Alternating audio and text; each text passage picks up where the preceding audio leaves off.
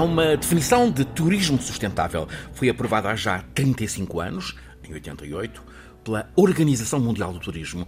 Assenta que é o turismo que conduz à gestão de todos os recursos de forma que permite satisfazer as necessidades económicas, sociais e estéticas, mantendo a integridade cultural, os processos ecológicos essenciais, a diversidade biológica e os sistemas que apoiam a vida. Uma atualização acrescenta a tomada em consideração de repercussões atuais e futuras, económicas, sociais e ambientais sobre as comunidades anfitriãs. Estamos a entrar em Portugal na época mais efervescente do turismo. Eh, são recorrentes as discussões sobre virtudes e vícios em volta do turismo. Há quem se queixe do turismo que, no caso de excessos, perturba, mas também há o reconhecimento do grande peso económico do turismo. É uma locomotiva da economia, aliás, um dos setores com mais crescimento pelo mundo. Um relatório da ONU registra que o turismo dá emprego a uns 350 milhões de pessoas no mundo, tem peso crescente no PIB global, cerca de 14% no PIB português. Neste caso português, todos sabemos como o turismo está a puxar pelo país, ainda com discussões sobre a harmonização da coabitação entre residentes e visitantes. A sustentabilidade, designadamente ambiental, do turismo é o que vamos analisar neste programa, em que o professor Filipe Duarte Santos nos traz como convidado alguém com já 28 anos a trabalhar este tema. É presidente do Conselho Geral do Fundo Revive eh, Natureza e desde esta semana eh, passou de vogal a presidente do Turismo de Portugal. Falamos de Carlos Abade. Como habitualmente, no início de cada edição da Escala do Clima, é o professor Filipe Duarte Santos, o nosso consultor científico, quem nos apresenta o convidado Carlos Abade. Muito, temos muito gosto em que esteja presente, agradecemos muito a sua presença. É, é, um tema que, enfim, é extraordinariamente importante à escala global e também em Portugal. Carlos Abad é licenciado em Direito pela Universidade Internacional de Lisboa e possui um mestrado uh, executivo em Finanças pela Católica Lisbon School of Business and Economics e é presidente do Conselho Diretivo do Turismo de Portugal. Exerce também as funções de vogal não executivo uh, no Conselho de Administração da Enatur e vogal não executivo do Conselho de Administração da Turismo Fundos, presidente do Conselho Geral do Fundo Revive Natureza, vice-presidente do Conselho Geral da FIAE, enfim, muitas outras eh, funções. Uma pessoa com eh, longa experiência. Eh, nesta área do turismo. Muito obrigado pela sua presença. Bem-vindo, Carlos Abad. Sabemos que o turismo em Portugal está pujante. Ora, em abertura desta conversa, com foco na sustentabilidade, designadamente ambiental, o que é que tem a aspiração de ver melhorado para um turismo também mais ético, mais equitativo, em suma, mais harmonioso? Muito obrigado, muito obrigado. Antes de mais, muito obrigado pelo convite. É um gosto estar aqui presente. Uh, Deixe-me dar nota do seguinte: o turismo uh, está de facto numa altura bastante expressiva do ponto de vista daquilo que é o seu crescimento. Passou dois anos bastante difíceis, 2020 e 2021, depois de ter estado praticamente 10 anos em crescimento sucessivo. Em 2020 e 2021, hum, o turismo recuou cerca de 24 anos em termos de dormidas e cerca de 10 anos em termos de valor. Mas a seguir a recuperação é espantosa. E depois a, a seguir Ultrapassa a todas as previsões. Recuperação foi espantosa, em 2022 foi espantosa, superou aquilo que eram os números de 2019 e, e, é importante ter nota disto, é que isto de facto não caiu do céu. Isto resulta do trabalho de muita gente que fez muitas coisas boas durante muito tempo e fez com que o turismo, neste momento, tudo aquilo que eram as suas mais-valias competitivas, e eu recordo que o turismo é um dos eh, setores mais competitivos do ponto de vista mundiais em Portugal, eh, fez de facto, colocou as suas cartas em cima da mesa. E 2022 ultrapassámos cerca de 15% aquilo que eram os valores de 2019 em valor, sobretudo em valor. Significa o quê? Significa que houve um crescimento relativamente àquilo que é o valor do mercado. E este valor do mercado alterou-se, mudou-se, aumentou, precisamente porque houve outros mercados, nomeadamente mercados long haul, nomeadamente Estados Unidos e Canadá, que começaram a ter cada vez um papel mais importante naquilo que é os nossos clientes. E isso fez com que com, enfim, com um pouco menos de dormidas do que aquilo que acontecia em 2019, 2022 superou em cerca de 15% aquilo que era aquilo que era uh, os, os registros de valor de receitas turísticas para Portugal. Poderíamos induzir que está a mudar o turista que visita Portugal? podemos induzir que o mix de mercado que neste momento Portugal tem é o mix mais valioso, ou seja, a composição do mercado, com esta introdução de outros mercados, nomeadamente o mercado dos Estados Unidos e o mercado do Canadá e, outro, e Brasil, eh, faz com que, de facto, este mercado tenha mais valor e possa efetivamente resultar para as empresas maior riqueza e maior valor acrescentado. E esse, de facto, é um caminho que tem que se fazer. O crescimento que neste momento se protagoniza é um crescimento em valor, mais do que em quantidade, é um crescimento em valor. Aliás, aquilo que são as nossas projeções. É uma transformação desejável? É uma transformação desejável. Aliás, quando em 2021 fixaram-se os objetivos para o crescimento do setor até 2027, aquilo que se definiu é que em 2027 o nível de receitas turísticas se situará ao nível dos 27 mil milhões de euros. Uh, o que é bastante significativo Notável. quando em 2019 eram 18 mil milhões de euros, uhum. portanto, um crescimento de 9 mil milhões de euros. Devo dizer que com o crescimento que houve em 2022, ficámos muito mais perto. Aliás, em 2022 tivemos os resultados que tínhamos previstos para 2023, o que significa que já vamos adiantados relativamente àquilo que eram os objetivos a atingir. Mas isso apenas significa que a responsabilidade é enorme, os desafios são enormes. Os dados que tem sobre, sobre 23, já sobre este quase semestre? Os, os dados que temos relativamente ao primeiro quadrimestre apontam no sentido de haver um crescimento muito substancial daquilo que são as dormidas e os hóspedes as dormidas cerca de 30% de crescimento face àquilo que se registrou em 2019. É verdade que eh, assistimos ainda a janeiro, fevereiro, março, abril, eh, são os meses, janeiro, fevereiro e março, sobretudo, são os meses normalmente de menor fluxo turísticos. É também isso algo que nós queremos alterar, precisamente numa lógica de sustentabilidade do próprio setor. E, portanto, isso é uma excelente notícia aquilo que está a acontecer, esta subida que está a acontecer nesta altura e que leva a acreditar que 2023 será, de facto, um ano eh, bastante bom.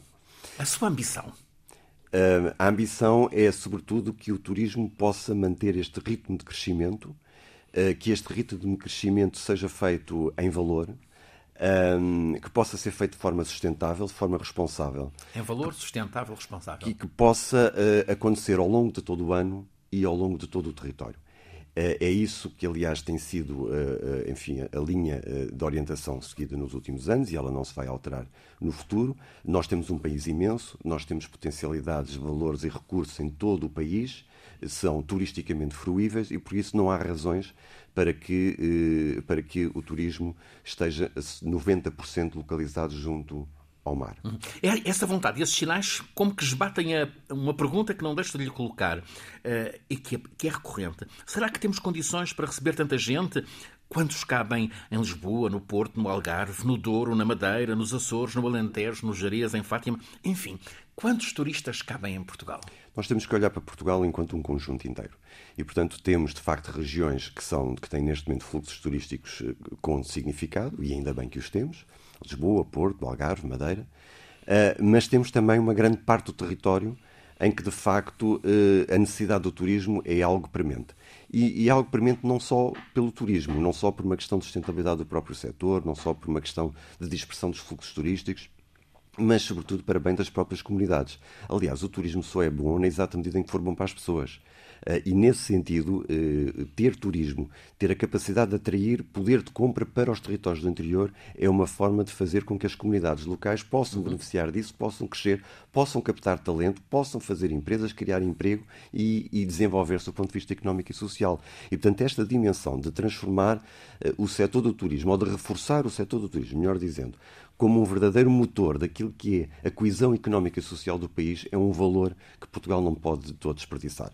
Aliás, o turismo é um valor seguro. Percebemos que, eh, mesmo depois da questão da pandemia que aconteceu, o turismo voltou a ter o papel que tinha na economia nacional e no mundo. Portanto, sabemos que o turismo é um valor seguro e temos, é de facto, que o capitalizar, temos que o acarinhar, temos que fazer com que ele possa trazer para Portugal aquilo que, de facto, ele pode trazer. E pode trazer este crescimento, esta riqueza para o país e pode trazer esta distribuição mais justa pelo território. É muito isso que tem, que, que tem sido feito. Há lugares, eh, estou a pensar em bairros históricos de Lisboa, mesmo eh, do Porto, eh, onde surgiu uma certa turismofobia perante a grande afluência de, de, de turistas terras e um movimento que empurrou pessoas, os, os residentes, os autóctonos, para fora, para as periferias.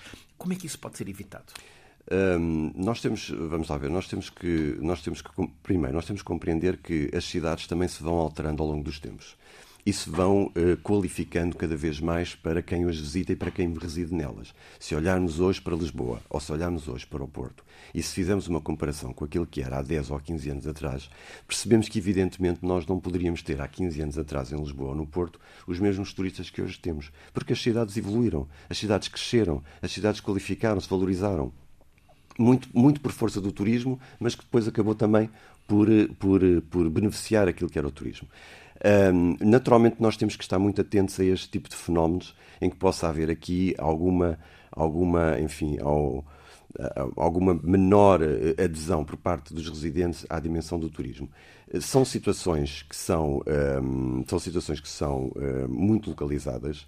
Uh, acredito que é mesmo essas pessoas aceitam aquilo que é os benefícios do setor do turismo, mas sentem e têm a percepção de que, de facto, em determinadas alturas, o, o turismo pode ser negativo. E o que nós temos que trabalhar é Vai subir empresas, preços. E o que nós temos é que subir. Os preços, era uma, vamos lá ver, os preços não é só uma questão do turismo, não é? Quando os juros estiveram muito baixos, uh, isso aconteceu em todos os, em todos, em todo, em todo o mundo, em todas as grandes cidades da Europa e do mundo, houve de facto um crescimento dos preços, não é? Uh, provavelmente há 20 anos atrás, ou 25 anos atrás, dada a situação que se encontrava Lisboa e Porto, nas, nas, nos centros, provavelmente muitas pessoas não quereriam vir viver para Lisboa-Porto. Hoje querem, infelizmente. E tem é que se criar condições para que isso aconteça. E tem que se criar condições e tem que se desenvolver medidas para que haja, de facto, mais habitação, para que as pessoas possam, efetivamente, vir residir nesses centros, para que possam criar mais vida dentro das cidades. E, esse, e, e, o turismo também é uma forma de fazer com que isso aconteça. Uh, o valor que essas, os turistas trazem para as cidades é uma forma de criar empresas, criar valor, de fazer com que lojas que se calhar não podiam existir existam e para que exista efetivamente vida. Uhum. Ninguém quer voltar para Lisboa para que depois Lisboa não possa, ou para o Porto, para que depois não possam ter a vida que hoje Lisboa e Porto têm. Precisamente, o, eh, o turismo traz receitas relevantes. Está identificada a porção dessas receitas que é dedicado ao investimento nos territórios que são eh, visitados por serem mais atrativos. Não falo de Lisboa, do Porto, do Algarve, do Alentejo, do Douro, mas precisamente os territórios, vamos chamar-lhes da coesão. Deixe-me deixe dar uma nota sobre essa matéria e isso é importante. Quando o, o, o setor do turismo um, é um, um, dos principais setores exportadores do país, significa o quê? Significa que o volume de receitas que entra em Portugal em função do turismo ascende a cerca de 21 mil milhões de euros. Estes 21 mil milhões de euros que resultam da atividade turística, apenas cerca de metade são gastos em atividades turísticas, núcleo duro turismo. Outro, os outros 10 mil milhões de euros são gastos em lojas, transportes, ou seja, são gastos em todos os outros setores de atividade que têm naturalmente uma ligação indireta com o turismo, mas não são nucleares do turismo. Isso significa o quê? Significa que a riqueza que é gerada pelo setor não se esgota em si mesmo, antes pelo contrário. É uma riqueza que se alarga por tudo aquilo que é os setores de atividade económica e que faz com que a economia nacional possa progredir e possa crescer. E isto é particularmente importante quando temos em conta que 21 mil milhões de euros, eh, enfim, é cerca de 20% daquilo que é as exportações totais do país. É muito relevante. É muito relevante. É verdade que, eh, é verdade que ao longo dos tempos até por força da oferta que existe eh, no Porto, Lisboa, Algarve e Madeira, eh, uma grande parte do investimento que tem sido feita tem sido feita nesses territórios. Mas aquilo que nós estamos a sentir hoje é precisamente o inverso, ou seja, há muito investimento que está neste momento a ser feito noutros territórios que não nesses. E é precisamente esse o caminho que nós queremos que se siga. Portugal, tal como muito do sul turístico da Europa, está confrontado com o que nos aparece como efeitos da mudança climática. Mais calor, anos consecutivos de seca.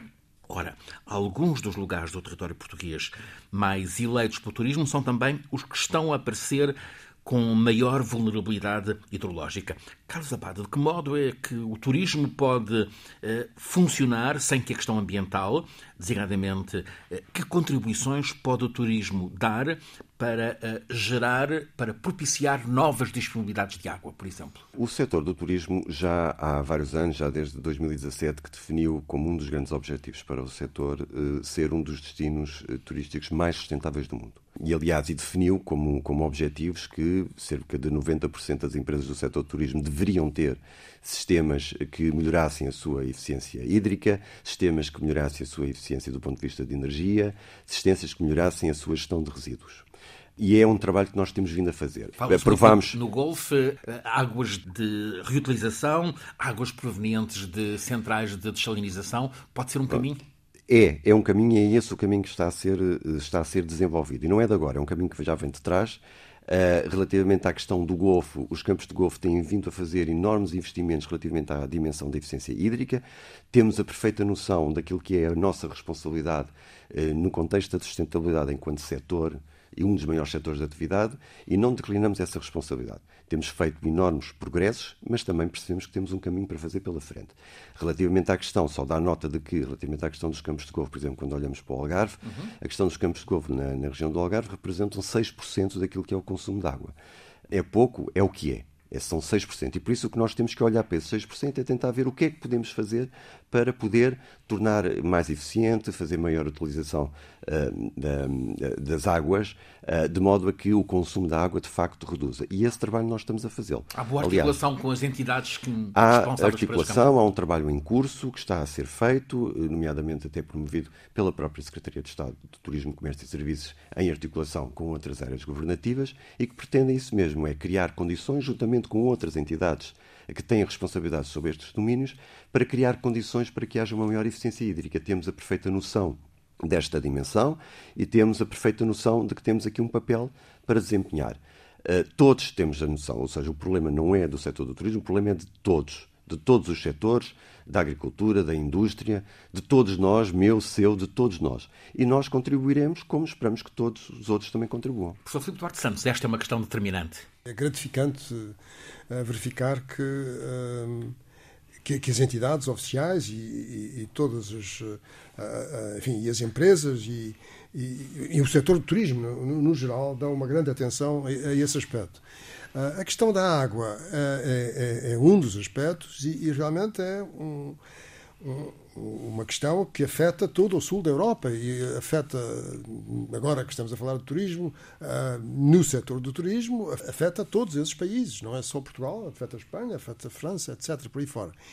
E aquilo que me parece mais importante é nós não condicionarmos o desenvolvimento destas atividades que são fundamentais para a economia e, e, e para o bem-estar dos portugueses e, e, no fundo, para a sua prosperidade económica também, um, pela escassez de água. Quer dizer, isso é que me parece que é muito importante. Um, e a mim parece-me que se poderia ter começado já a dar mais atenção às questões das novas disponibilidades de água, em particular das águas para reutilização, das APR, estamos atrasados eh, relativamente a outros países, em particular relativamente à Espanha. E, e, são as boas notícias que temos de que vai ser construída, já se sabe qual é o local, uma central de desalinização uh, no Algarve, que vai aliviar um pouco não é, a questão da escassez de água. Em relação aos campos de golfe, os campos de golfe são, eu diria, não sei se é a expressão correta, mas são praticamente célebres, não é? Quer dizer, os campos de do Algarve são um dos atrativos, não é, de Portugal no setor do turismo. Um, eu lembro de uma vez que fui à Noruega e o avião de volta eram só, eram só golfistas, não é? Quer dizer, Na época baixa, então, claro. Isto era no inverno, não é? Claro. Uh, e pronto, e pois, fiquei... exatamente, e é muito importante essa dimensão do golfe, precisamente pela questão da redução da sanidade e a importância que tem noutras partes do, do, do ano que não apenas no verão. Mas os campos do Golfo no Algarve têm feito, de facto, investimentos fortes e sérios relativamente a esta dimensão da eficiência hídrica. Uh, existem já campos de golfe com uma eficiência hídrica bastante acentuada, bastante elevada, mas o objetivo é, de facto, podermos chegar o mais longe possível e poder abranger o maior número de campos de golfe com a, a, a utilização desse tipo de águas e, portanto, que tipo faça águas, com que, de facto, a eficiência hídrica seja efetivamente uma, uma realidade. Mas esse é um investimento que está a ser feito. Uh, não acordamos agora, uh, percebemos a, a, urgência do tema, estamos a continuar a fazer o nosso trabalho e estamos todos envolvidos, empresas, entidades públicas, no sentido de se encontrar soluções para esse efeito. Tendo em conta isto mesmo que o Sr. Professor estava a falar, que é também a importância que, efetivamente, esta dimensão, e nomeadamente aquela questão do golfe, mas a questão do turismo, tem para a melhoria da qualidade de vida das pessoas. E eu, eu reforço este tema. Eh, o turismo só é, de facto, importante na exata medida em que for importante para as pessoas, e é, efetivamente.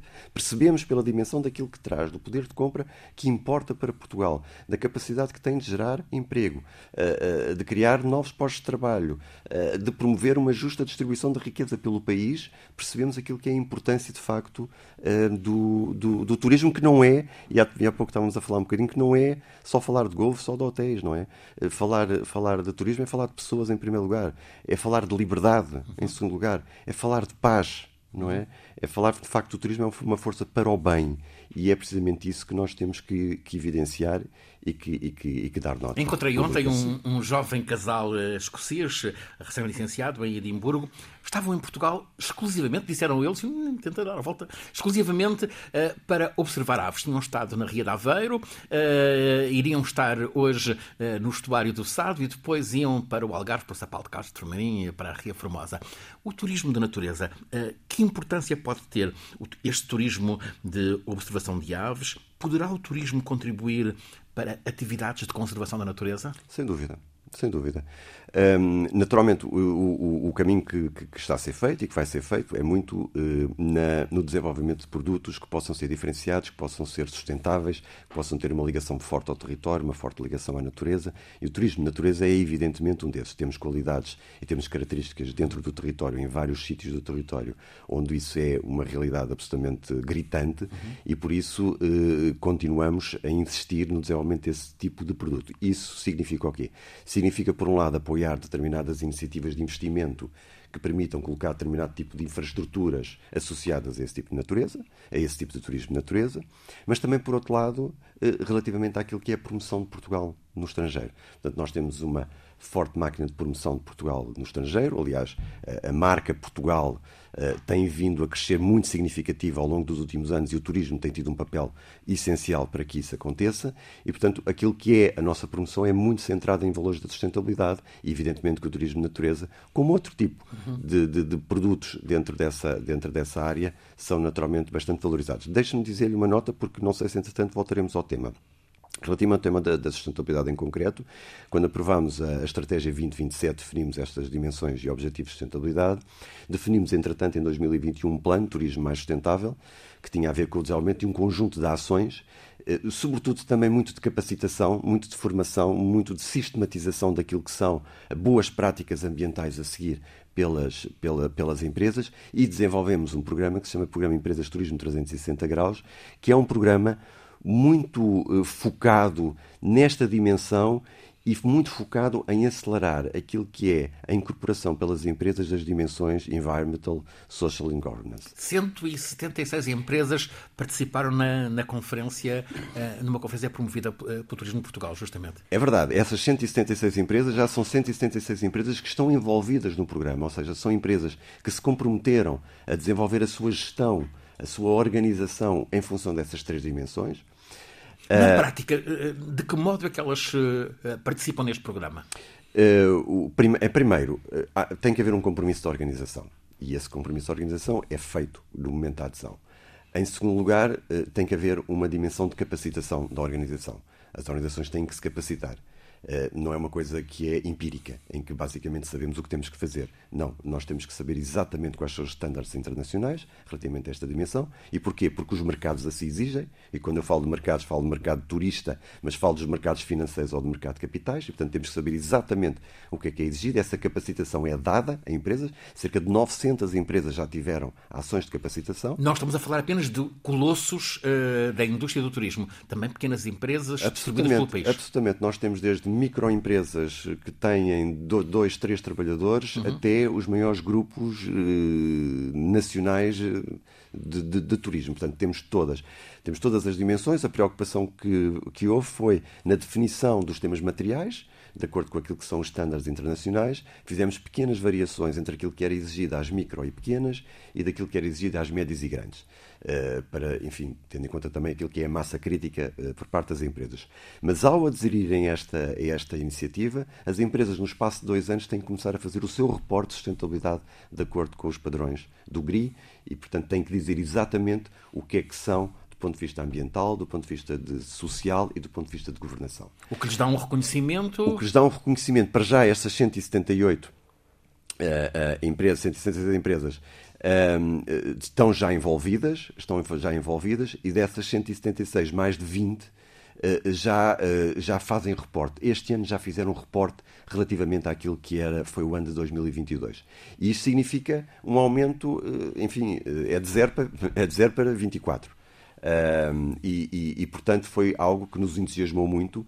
E a determinada altura alguém me perguntou o que é que foi que mais o, enfim, mais o, o, tocou neste processo. E de facto, o que mais me tocou neste processo foi o entusiasmo. Uhum. Foi um entusiasmo não só das equipas do Turismo Portugal, que extraordinárias uh, na aplicação e no desenvolvimento deste programa, mas o entusiasmo das empresas que se envolveram neste processo porque perceberam não é porque perceberam, porque já tinham essa percepção, evidentemente, tinham a percepção da importância daquilo que é a sustentabilidade e da importância que é uh, envolver a organização um, à volta destas três dimensões. Mas, sobretudo, o entusiasmo de os aplicar na organização, de redefinir processos, de redefinir cultura, de redefinir a própria gestão. É um processo transformacional.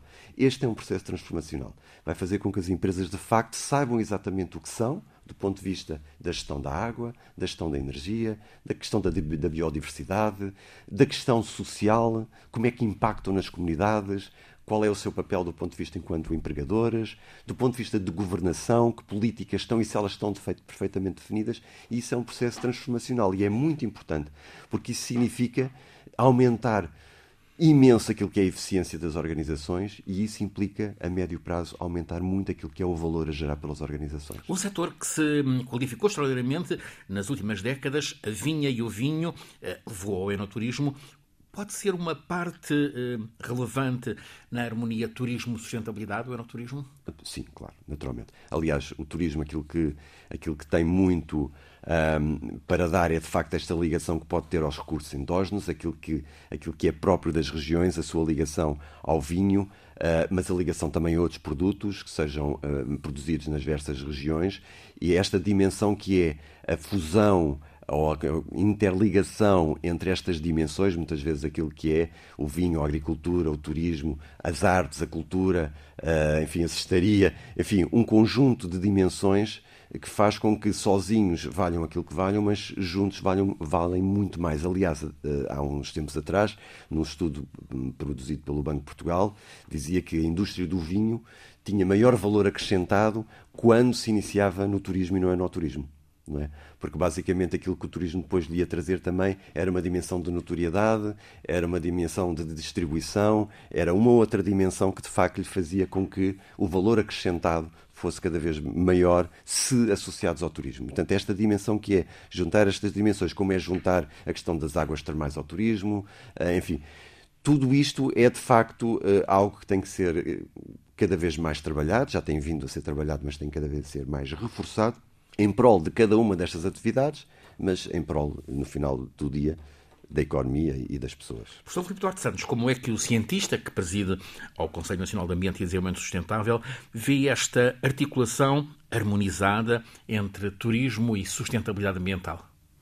Bom, nós temos representantes das entidades do turismo no, no, no Conselho Nacional do Ambiente e Desenvolvimento Sustentável e, e penso que é, que é essencial. Há aqui um aspecto que gostaria de mencionar que é a questão do, do transporte aéreo, que existem uh, esforços no sentido de diminuir as emissões de gases com efeito de estufa desse transporte aéreo, mas aquilo que gostava de salientar é que existe hoje em dia já tecnologia que é conhecida e que permite substituir uh, os combustíveis uh, baseados em combustíveis fósseis, que são utilizados no, no no transporte aéreo, na a aviação, aviação civil. A avançar muito nesse, nesse domínio. E, e por combustíveis sintéticos, uh, por exemplo, combustíveis que são feitos a partir de hidrogênio verde e de de dióxido de carbono capturado diretamente da atmosfera.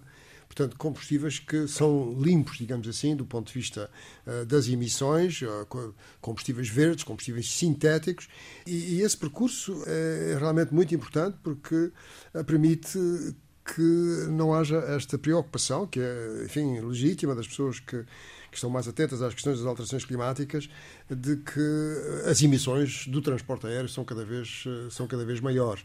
Carlos Abad, precisamente as questões de mobilidade, transportes, a escassez de espaço no aeroporto de Lisboa está a ser um problema sério para o turismo? O aeroporto de Lisboa é, é um tema que, enfim, que há muitos anos para estar, que está para ser resolvido. Uh, acreditamos que estamos no, no caminho para que uh, haja uma resolução e, naturalmente, que Lisboa, Portugal, sobretudo Portugal, precisa de facto de uh, um aeroporto de Lisboa com a capacidade que deveria ter já e não tem. Pronto, isso não há dúvidas.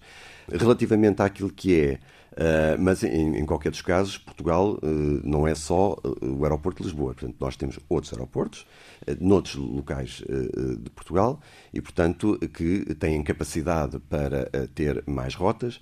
E, no fundo, aquilo que no, tem sido o nosso trabalho é efetivamente esse: é captar cada vez mais rotas para Portugal.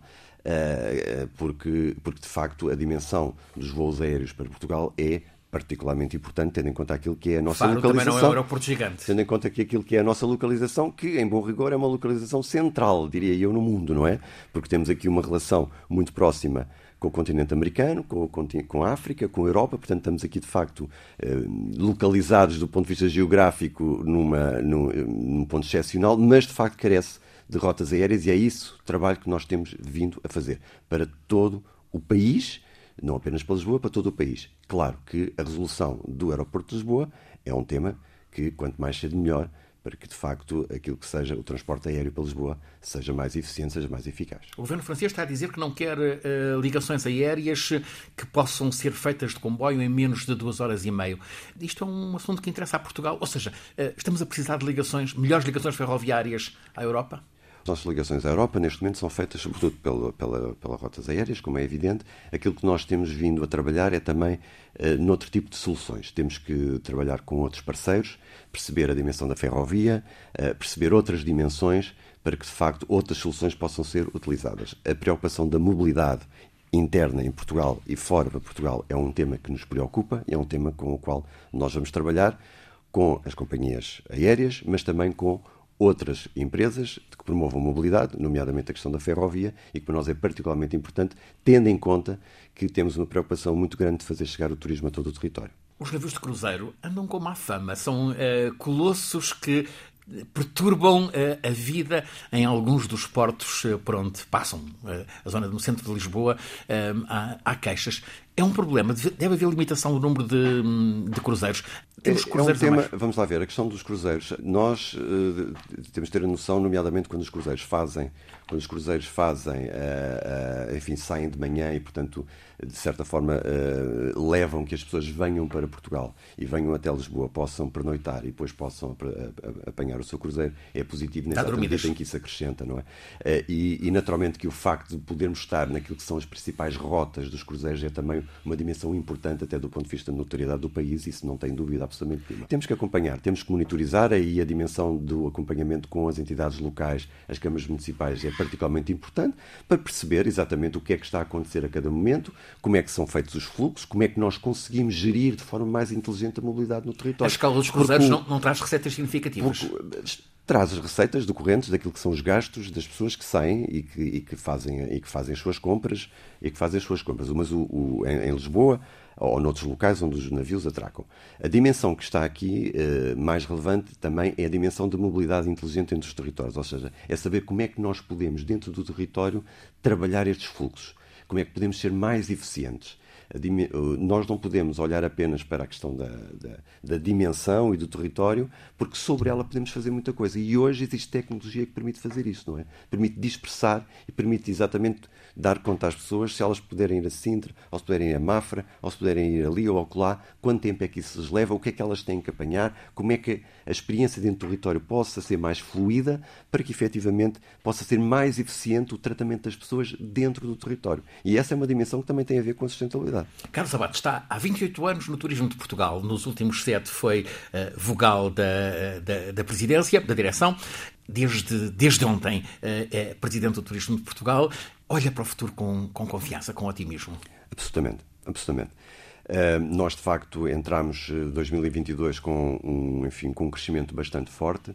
Aquilo que é o nosso objetivo é que este, este crescimento se mantenha a este ritmo, que seja feito em valor, como acabei de, de, dizer, que seja feito em valor, que seja feito de uma forma sustentável por todo o território. E este trabalhar, esta dimensão do crescimento sustentável é de facto muito abrangente, não é? É trabalhar com as, é trabalhar com as pessoas, já disse aqui mais do que uma vez que de facto o turismo é só é importante na exata medida em que é importante para as pessoas e portanto temos que trabalhar com as pessoas, perceber que as pessoas também são um ativo e portanto temos que as trabalhar uh, e elas têm que perceber de facto e percepcionar aquilo que é a importância do setor. A questão da valorização e qualificação dos recursos humanos do setor é um dado absolutamente uh, incontornável daquilo que é a nossa preocupação. Perdemos uh, dezenas de milhares de trabalhadores durante a, a, pandemia porque foram para outros setores de atividade e, portanto, nós temos que os recuperar, temos que valorizar, temos que dignificar a carreira, a carreira de, de, dos profissionais de turismo. Aliás, foi aprovada uma agenda precisamente para esse efeito, para as profissões do turismo, assim como foi aprovada uma para a agenda do turismo no interior. Temos que criar condições, e estamos a criar condições, eh, nomeadamente através de um conjunto de iniciativas lançadas pelo Sr. Secretário de Estado de Turismo, Comércio e Serviços, para alargar o turismo a todo o território. Esta dimensão de fazer com que os fluxos turísticos passem por todo o território, fazer com que a mobilidade neste território seja mais inteligente, seja mais eficiente e este valor que chega a Portugal possa chegar a todos os espaços do, do, do, do, país. Esta é uma dimensão que vai continuar a crescer, que vamos continuar a fazer um grande esforço nisto uh, e por isso acreditamos muito que, de facto, o turismo vai continuar a ser um motor um dos motores principais daquilo que é a economia nacional e um dos principais motores daquilo que é a coesão económica e social do país. E esta dimensão, de facto, é particularmente importante porque isso significa tocar em todas as pessoas, em todos os locais. Professor Filipe Santos, vê com confiança a relação entre o turismo em Portugal e a sustentabilidade ambiental? Vejo, eh, vejo e eh, de facto existem planos, existem eh, já experiência nesse, nesse domínio de compatibilizar o turismo com a sustentabilidade e as empresas estão motivadas. Este programa dos 360 graus foi muito interessante. Eu tive a oportunidade de estar em, em Sintra quando foi o lançamento, não é? Do programa, ou Esta conferência. avaliação, não é? E, e portanto, acho que é positivo. E, e, esta ênfase em que o turismo abranja todo o país parece-me especialmente interessante, porque uh, temos, de facto, uh, regiões do país que que têm uh, o risco de, enfim, de, de, de, não terem um desenvolvimento e das pessoas tenderem a, a, saírem de lá. Isso é uma coisa que já se verifica, não é? Em certos sítios é mesmo dramático e, e portanto, este esforço de abranger todo o país parece-me extremamente meritório. Filipe Duarte Santos, professor catedrático da Faculdade de Ciências da Universidade de Lisboa, conduz-nos todas as semanas neste programa, A Escala do Clima. Resulta de uma parceria entre a Escola Superior de Comunicação Social e a Antena 1 da Rádio Pública. É um programa que está em rádio, na Antena 1, todas as quartas-feiras, a seguir às notícias das 11 da noite, depois em podcast, na RTP Play, nas diferentes plataformas. É um programa feito por Alice Vilarça, Nuno Portugal, Paulo Cavaco, por mim, Francisco Sena Santos, sempre pelo professor Filipe Duarte Santos, nosso condutor científico, e hoje como convidado Carlos Abade, presidente do Turismo de Portugal.